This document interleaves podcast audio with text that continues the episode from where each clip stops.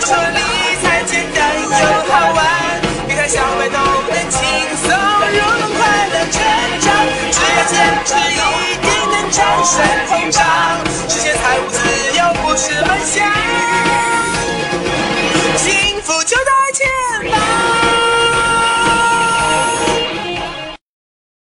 力哥说理财，今儿继续来说技术分析。上回说到啊，为什么我觉得技术分析这货不靠谱啊？所以没有再深入学习下去。最根本的一个原因啊，不是知识层面我不认同它，而是世界观层面不认同啊。你看啊，力哥扯着扯着啊，又扯到这些个形而上的东西去了。技术分析理论之所以能够行之有效，能够自圆其说，请注意，所有的书都跟你说，它有三个。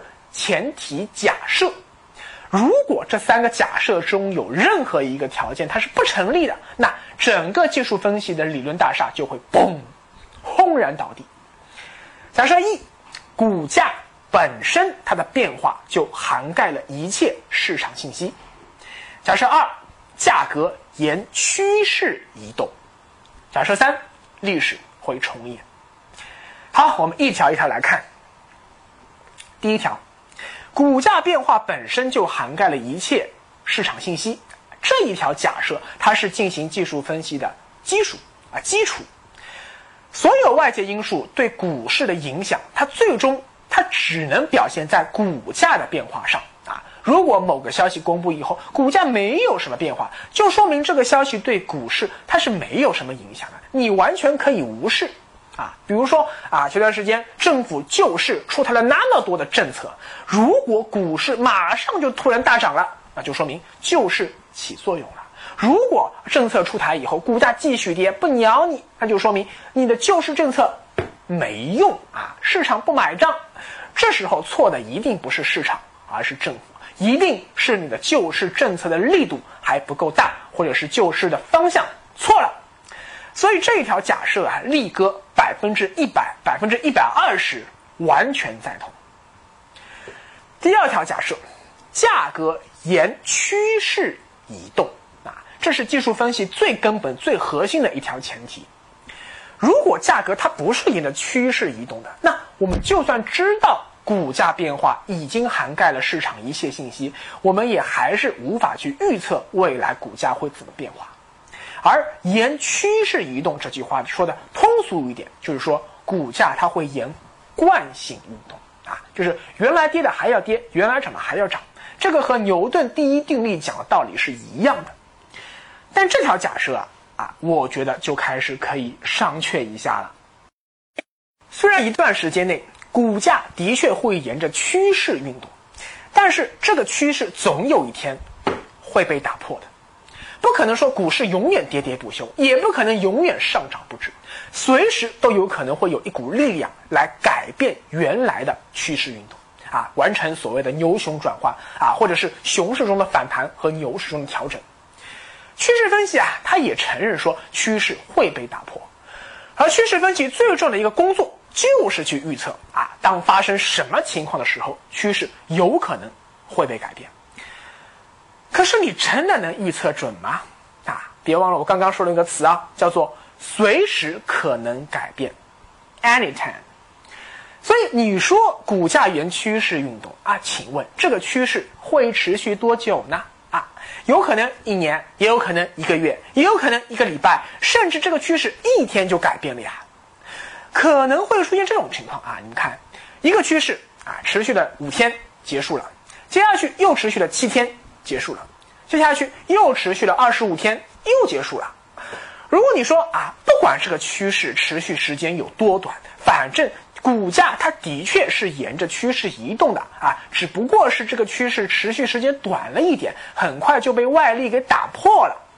你这么说，我没话说。但是我反过来也可以这么说啊，股价它压根就不沿趋势线运动啊。股价就是在毫无规律上蹿下跳。从最大趋势上看，你看啊，股市永远都是在牛市和熊市之间转换的。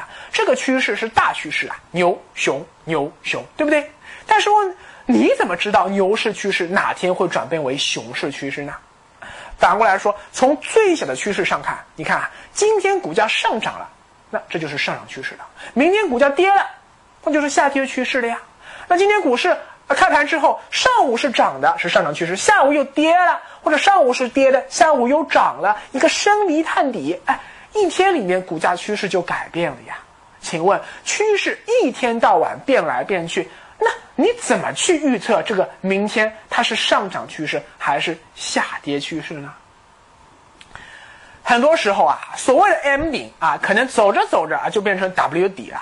啊之前看上去应该是 W 底的形态，走着走着变成 M 顶了啊。这个东西你讲不清的呀。最典型的一个例子啊，就是上一轮牛市的时候，零六年、零七年啊，零六年的六月份和七月份的时候，铸造了一个非常漂亮的双底啊。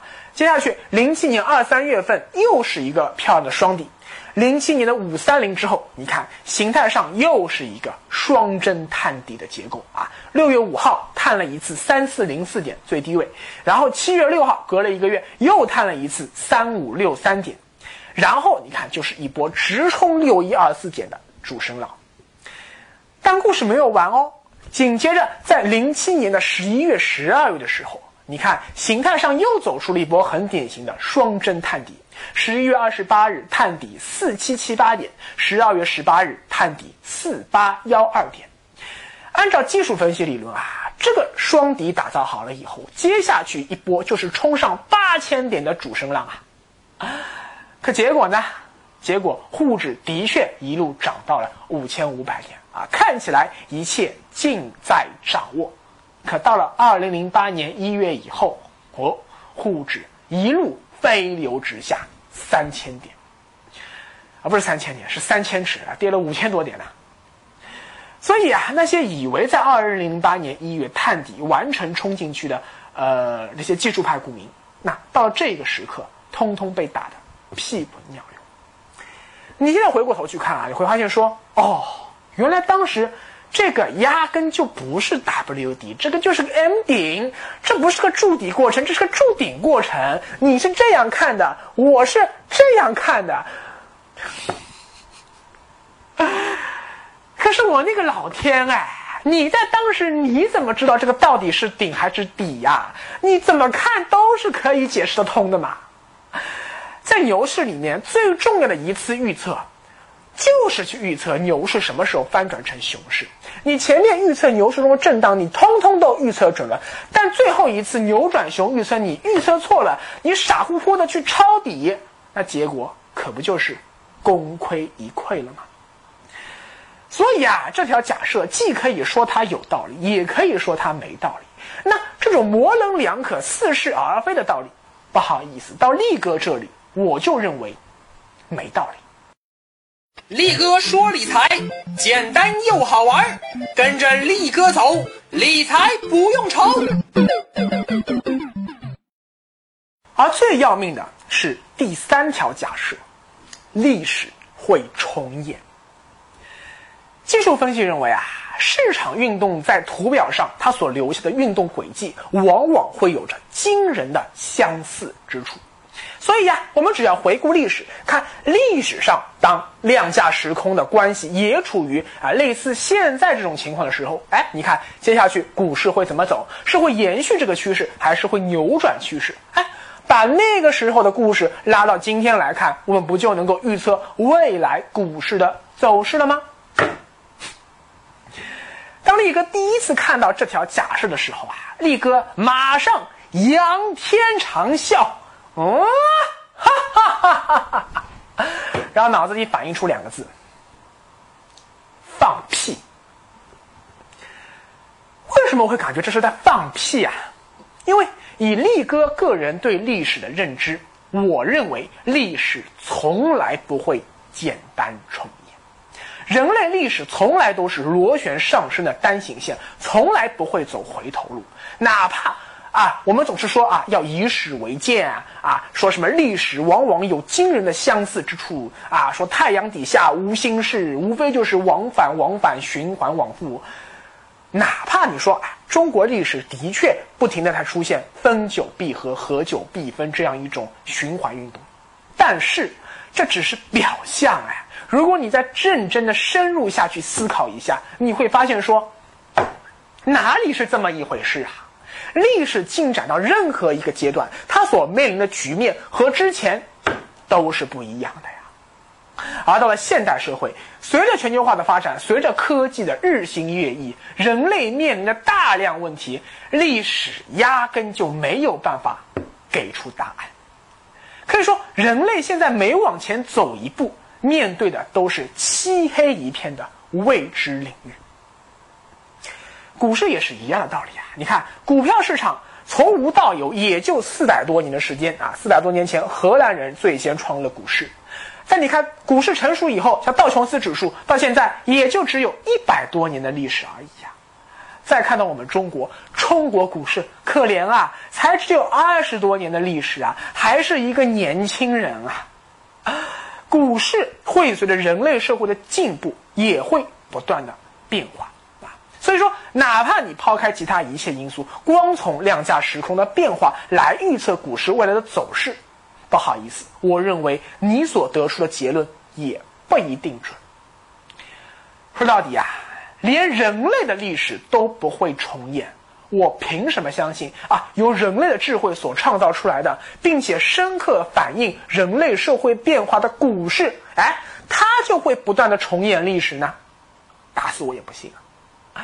所以彼得林奇啊有一句话说的非常好啊，他说：“你无法从后视镜中看到未来，我们不可能去开历史的倒车啊。”你想通过回顾历史来预测明天，我就觉得你这就是异想天开。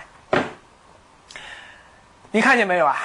这已经不是知识层面是非对错的判断了，而是世界观层面对于人类命运这一终极命题的认识上的一个差异了。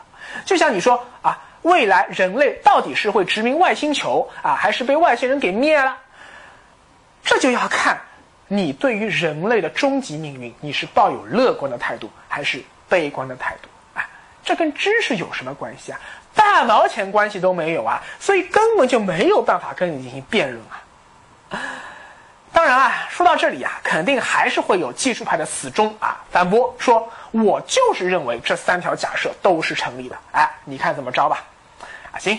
那我退一步，我就当这三条假设的确都是成立的。技术分析理论在某种程度上的确是有效的，对于一部分技术派投资者啊，技术分析也的确帮你在股市里赚到了钱。但我依然不推荐理财小白走上纯粹的技术派的道路。这就要讲到技术分析理论的根本逻辑了，那就是概率。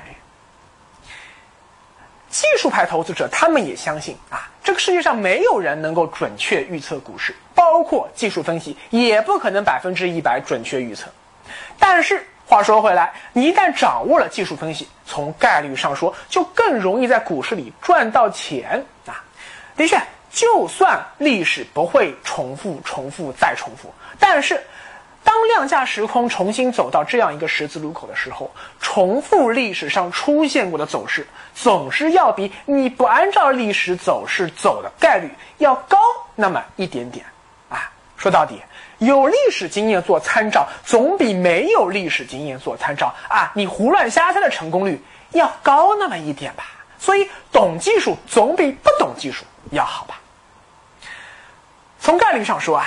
股市明天是涨是跌，那无非就各占百分之五十概率嘛。啊，你啥也不去分析，你就猜明天会涨啊，你有百分之五十的概率会蒙对。